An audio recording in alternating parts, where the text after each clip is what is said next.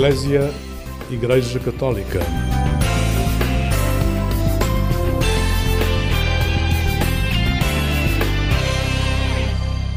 Olá, muito bom dia, bom dia com alegria. É um gosto poder partilhar este momento de acordar nesta manhã de sábado. O programa Eclésia traz-lhe hoje como mote a paz, o desejo de que acabe a guerra e voltem dias de serenidade. Em tempo de Páscoa, a esperança é a marca de cada dia e começamos então da melhor forma nesta manhã. Trago-lhe música. Escolhi para si o tema Que o Amor te Salve nesta noite escura, aqui nas vozes de Pedro Brunhosa e Sara Correia.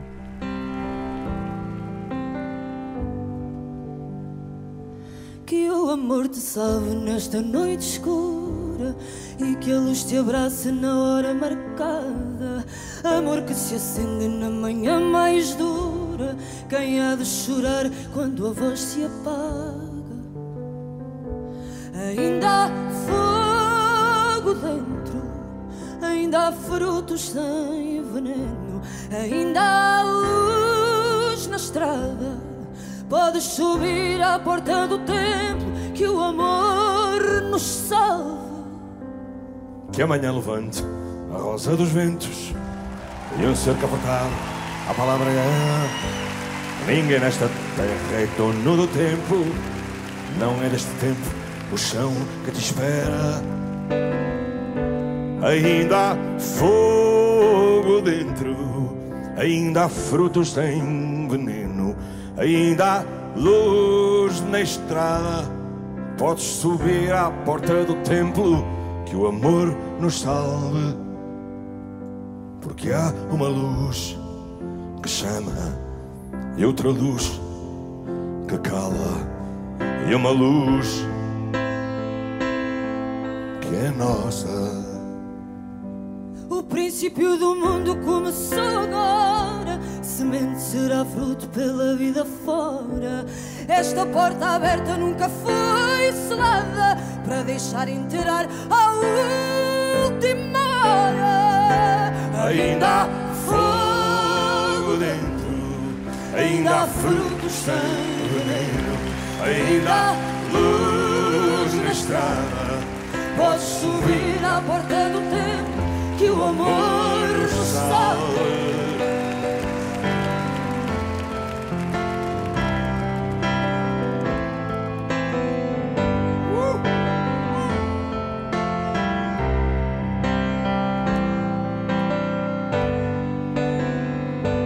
Ainda há fogo dentro, ainda há frutos sem veneno, ainda há luz na estrada. Podes subir à porta do templo que o amor nos salve. Podes subir à porta do templo que o amor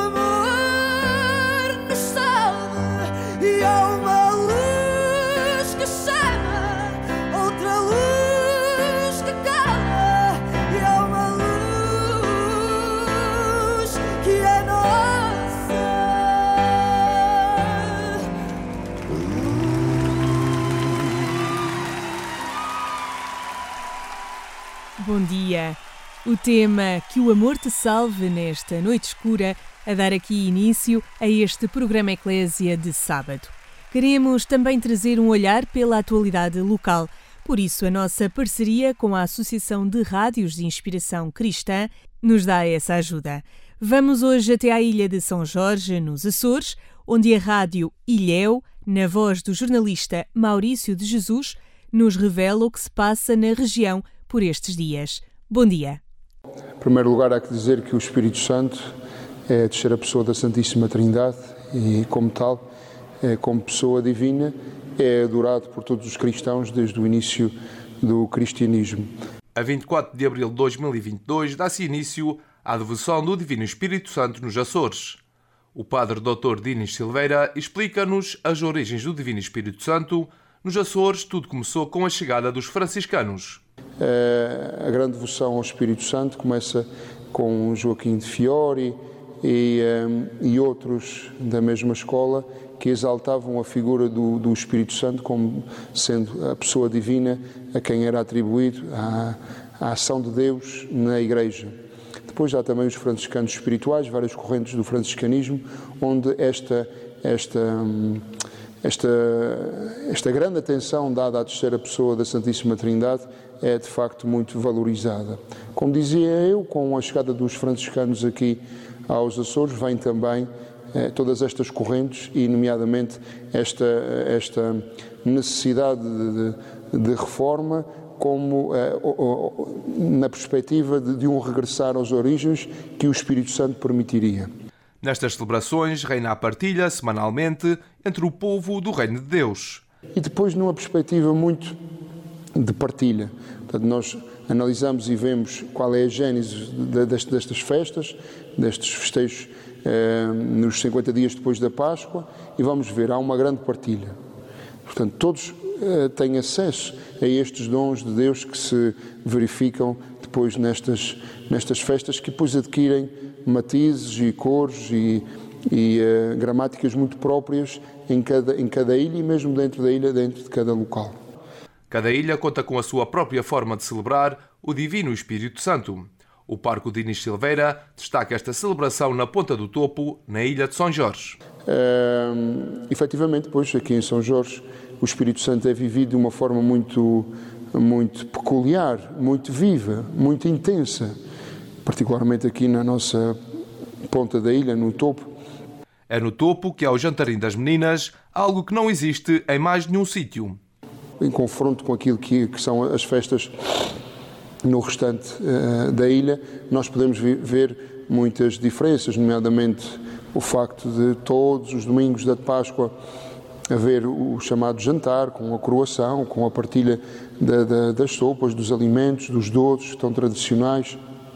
Uh, aqui o topo, uh, nomeadamente a paróquia Nossa Senhora do Rosário, tem ainda mais um jantar que é único, não existe mais lado nenhum, que é o jantarinho das meninas, portanto, uma, uma semana em honra do Espírito Santo, que é promovida apenas por, eh, por, eh, por crianças, portanto, por meninas, ou então por senhoras que são irmãs deste, deste jantar. Alcides Machado, imigrante na Califórnia e natural da ilha de São Jorge, é um dos mordomos do Boa de Leite de 2022. Um cortejo com vivências, tradições, bem características da ilha de Guilherme van der Hagen, que passado dois anos, se tudo correr bem, percorre a Vila do Topo no dia 7 de junho. Uh, não se fez em 2020 em 2021 um, fez-se uh, algo com, com carros de bois uh, para, para não perdermos uh, aquela a tradição, digamos, mas um, eu penso que o tema, a ideia do tema foi mudando um bocadinho, pouco a pouco, consoante o que aconteceu e está a acontecer no mundo.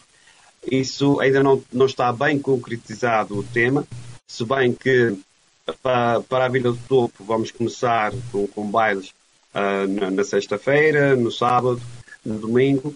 Na segunda-feira não fazemos nada na, na Vila do Topo por, uh, colaboramos com, com Santo Antão, porque Santo Antão tem o seu bolo de leite na, sempre na segunda-feira, que é sempre muito, muito bonito e, um, e todos nós uh, gostamos muito de, e apreciamos muito uh, o Boa de Leite de Santo Antão. Os jantares começam a 24 de abril e vão ao longo de nove semanas na Vila do Topo, terminando assim com o Jantarim das Meninas.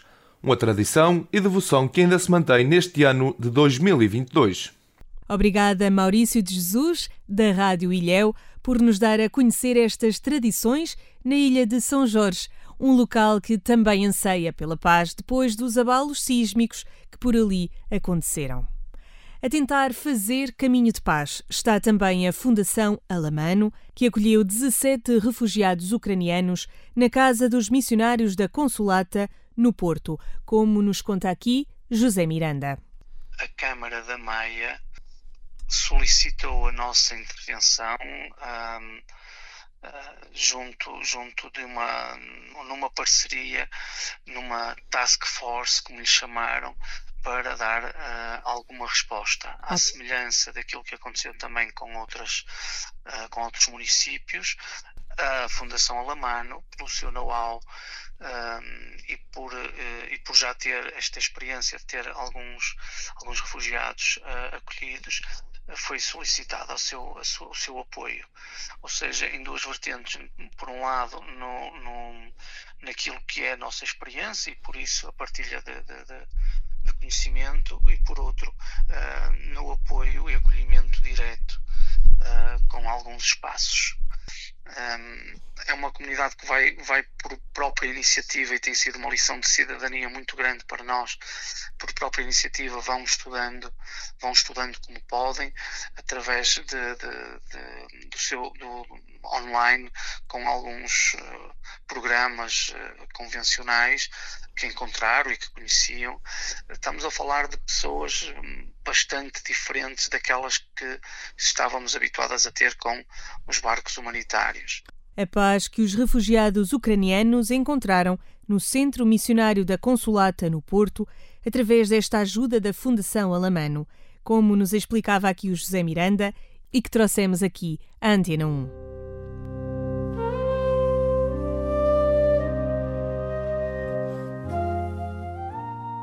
Nesta manhã rumamos até ao Alentejo, mais propriamente até ao Santuário de Nossa Senhora da Boa Nova, em Terena. Para conhecer melhor este local, vamos falar com Luís Almas, o secretário da mesa da confraria desta Nossa Senhora da Boa Nova. Bom dia, Luís.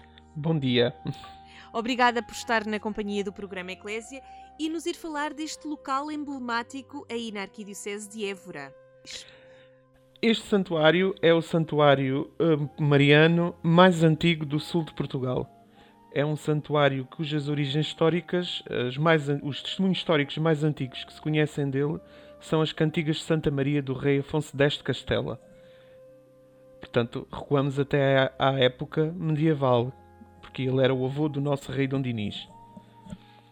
Uh, tem muitas particularidades, mas a mais forte, a mais marcante, será talvez que é o santuário que tem um culto ininterrupto há mais tempo em Portugal, ou pelo menos no Sul, eh, porque ali sempre se tem louvado a Virgem Maria desde, desde esses anos, desde a época medieval.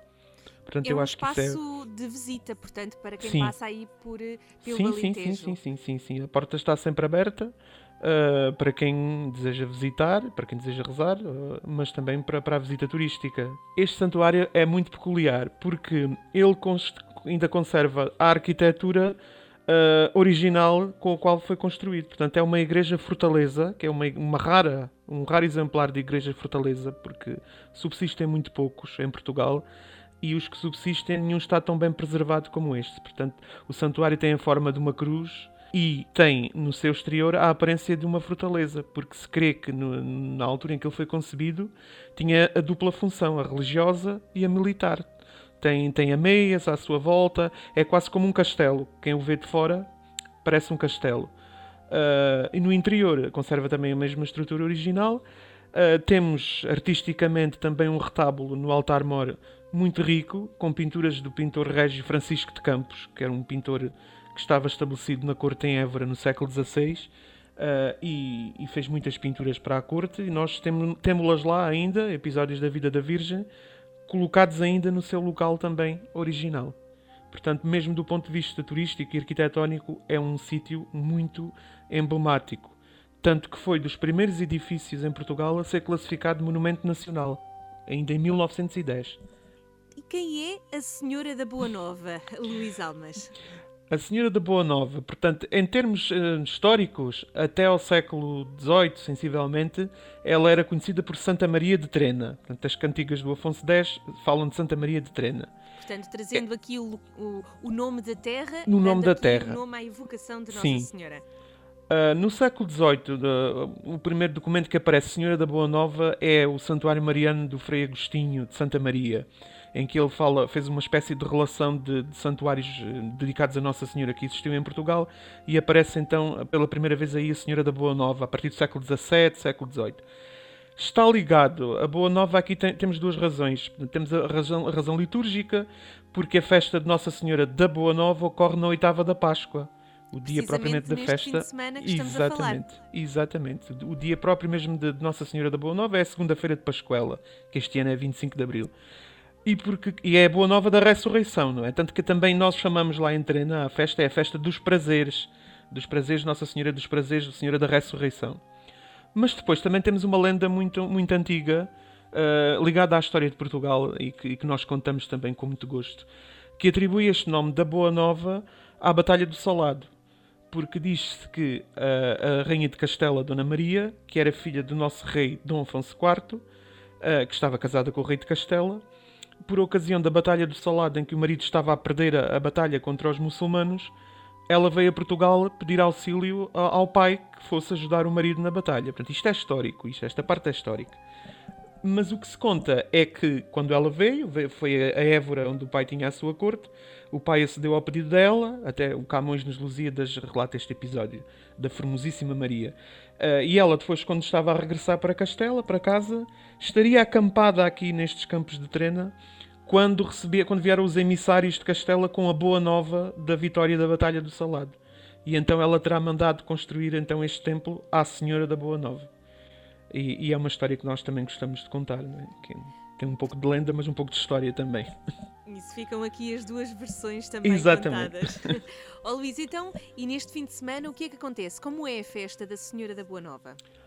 Portanto, a festa da Senhora da Boa Nova é uma romaria muito antiga, que, se prevê que seja também da, das mais antigas, porque o santuário é o mais antigo, e ela tem as características próprias de, uma romaria, não é? Tem a, vertente popular, com a animação que nós fazemos também tradicionalmente na, na vila, com a parte lúdica, baile, as garreadas, etc.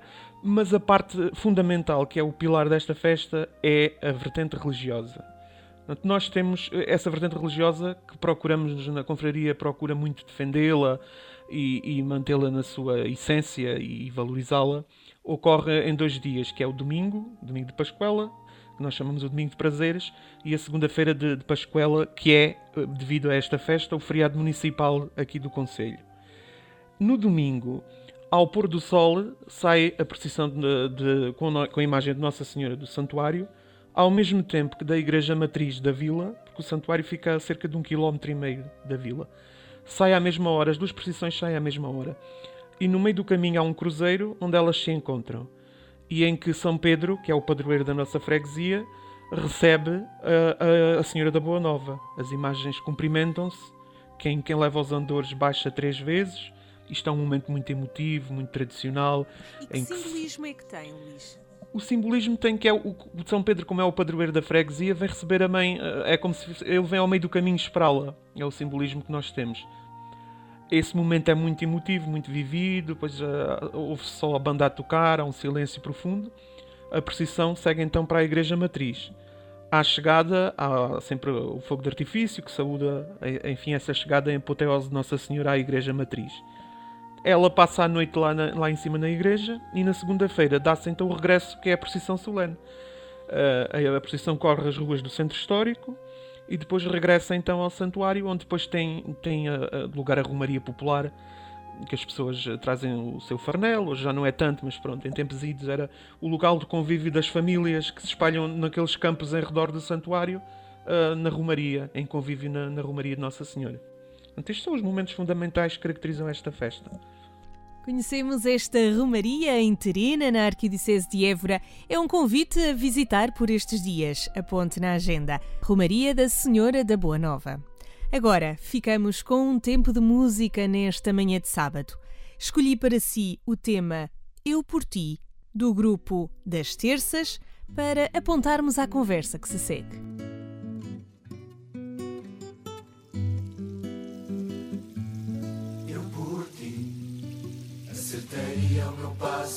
Caminhar, eu por ti. O teu problema caria sobre mim e abraçaria o horizonte que trazes dentro do teu olhar. Eu por ti buscar-te-ia no mar da tua solidão. Eu por ti te encontraria no grito dos teus porquês decisões. E aos meus critérios se falas tu. Eu, por ti, palpitaria pelos teus desejos. Eu, por ti, daria voz às tuas mil razões.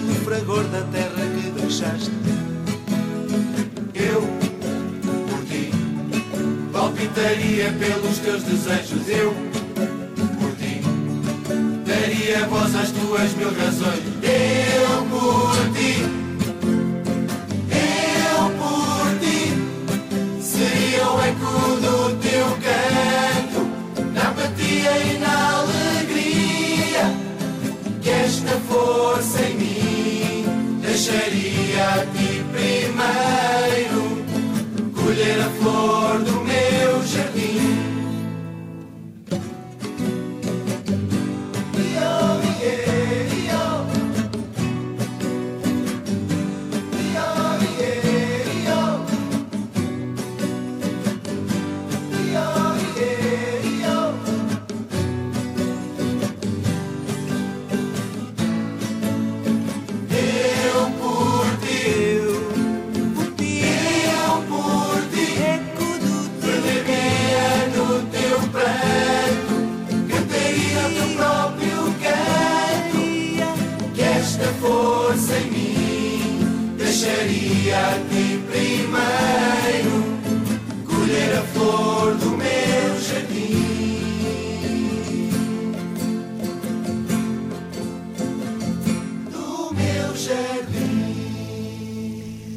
muito bom dia. O programa Eclésia de hoje assinala aqui também uma efeméride.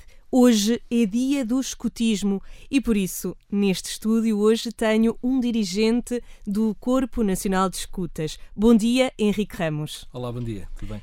Henrique, devidamente fardado, de escuteiro, lenço verde ao pescoço. O que é isso de ser escuteiro aos 45 anos?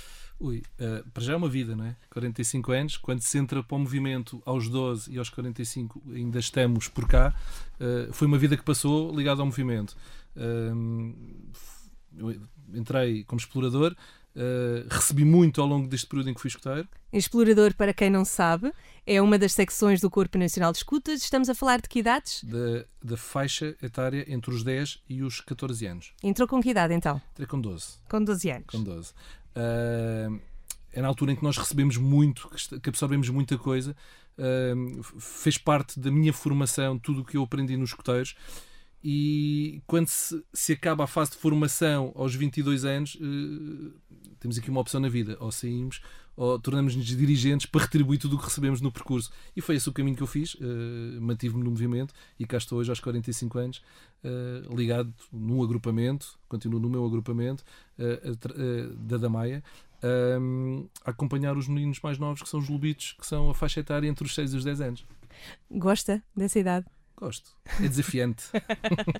Além disso, o Henrique é também o responsável do gabinete de imprensa do Corpo Nacional de Escutas. O Henrique, este é um dia especial, o dia de São Jorge, o dia do escutismo. Que importância é que tem para os agrupamentos do CNE em Portugal? Uh, na verdade, pronto, é, é- é o dia de São Jorge, que acaba por ser também o patrono do- do- do- dos escuteiros uh, a nível uh, mundial, uh, e é a data em que os, uh, as uh, normalmente as regiões aproveitam para juntar todos os escuteiros em, em festa. Ou seja, quase todas as regiões a nível nacional aproveitam as datas, o fim de semana que fica na imediação do dia 23 de abril, para juntar todos os escuteiros em atividade. Regra geral, por exemplo, a região de Lisboa junta sempre cerca de 15, 5 mil pessoas no mesmo local, em que põe todas as secções, que são as nossas quatro faixas etárias na, na, na, no escutismo, em jogos, em atividade, em celebração, a festejar este dia. Este é o dia do encontro em que os escuteiros aproveitam para se encontrar, para festejar em conjunto. Convidei também o Henrique Ramos para estar nesta manhã para nos lançar aqui aquilo que é o Akanak. Para quem não sabe, é um acampamento nacional que vai acontecer em agosto. Henrique, já há muita gente a inscrever-se? Exatamente. O acampamento nacional é o acampamento que pretende juntar os escuteiros do país inteiro. Uh, sabemos que os 72 mil escuteiros nunca se vão poder encontrar, mas temos uma boa parte, uma boa representação da nossa associação e das várias regiões do país e, portanto, neste momento já temos cerca de 15 mil inscrições para o acampamento que vai decorrer na Idanha na primeira semana de agosto. Uh, vai ser um momento muito, muito, com muitas atividades, muitos jogos, com, uma, com um programa uh, de atividades muito intenso, uh, onde os jovens e as crianças vão poder viver de uma forma muito, muito, muito forte aquilo que é o espírito do escotismo e em conjunto. Vão conhecer escoteiros de vários países, regra geral, uh, muitos deles conhecem apenas os escoteiros que são seus vizinhos, que são do agrupamento do lado, ou alguns do seu próprio agrupamento, e agora vamos poder ter escoteiros dos Açores em atividade com escoteiros de Bragança, ou escoteiros de Lisboa com os escoteiros da Guarda, ou seja, isto é muito enriquecedor, esta partilha e esta interação entre os escoteiros do país inteiro. Henrique Ramos, muito obrigada. Responsável do Gabinete de Imprensa do Corpo Nacional de Escutas, que veio aqui falar sobre o acampamento nacional que vai acontecer de 1 a 7 de agosto, neste dia em que se assinala o Dia do Escutismo. De certo que vamos ter outras oportunidades também de trazermos outros escuteiros e falar desta grande iniciativa do ACANAC. Muito obrigada, Henrique. Obrigado eu. Um pequeno apontamento aqui ao escutismo neste dia de São Jorge. Continua na companhia do programa Eclésia. A paz foi a linha condutora dos últimos minutos, porque a frase-chave do Evangelho deste domingo, a paz esteja convosco. Trago-lhe o habitual comentário à liturgia deste domingo, na voz do Padre Manuel Barbosa, sacerdote deoniano, para melhor entendermos este domingo.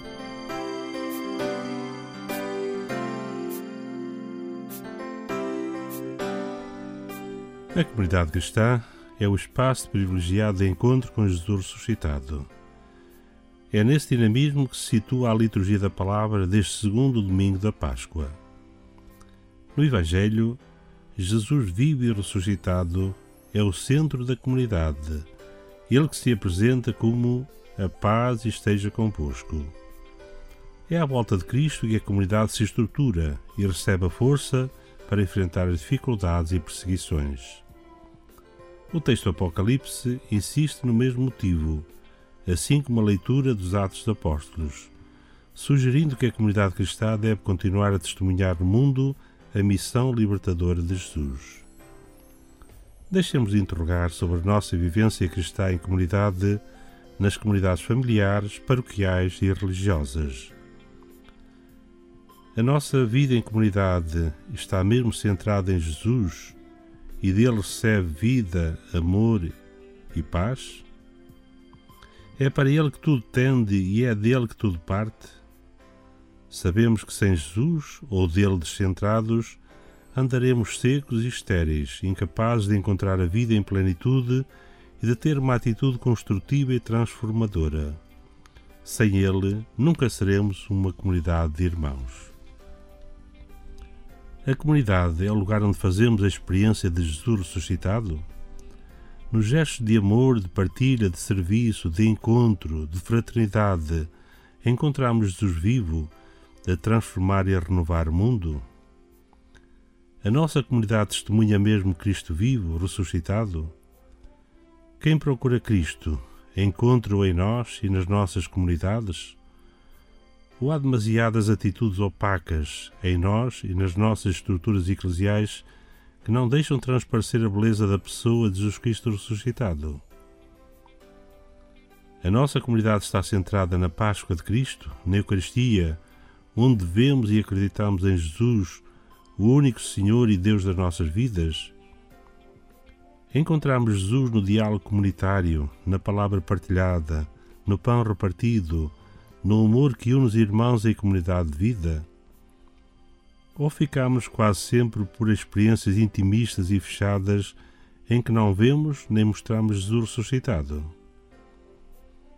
Tomé faltara ao primeiro encontro comunitário com o ressuscitado. Mas quando vem ao segundo encontro, reconhece Jesus marcado pelas chagas da paixão, adora-o e proclama o primeiro ato de fé da Igreja: Meu Senhor e meu Deus. Depois disso, Jesus anuncia que doravante será necessário conhecê-lo unicamente com os olhos da fé e faz desta fé uma bem-aventurança. Felizes os que acreditam sem terem visto. Também nós hoje somos convidados a viver esta bem-aventurança. Como Tomé e em comunidade, procuremos que as nossas dúvidas e questões se transformem sempre em caminho de fé.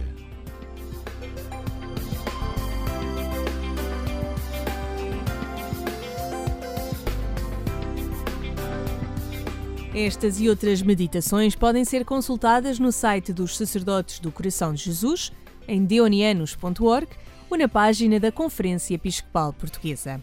Foi um gosto partilhar os últimos minutos consigo aqui na Antena 1.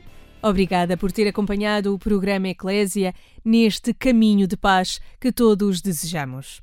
Voltamos aqui à Antena 1 este domingo pelas 6 da manhã. Antes, deixo-lhe ainda um endereço para ficar a par da atualidade religiosa agência.eclésia.pt e para entrar em contacto conosco, deixar-nos uma opinião, um comentário ou até uma sugestão de visita. Aponte agência.eclésia.pt. Consigo esteve a Sónia Neves. Desejo-lhe, pois, um bom dia com alegria.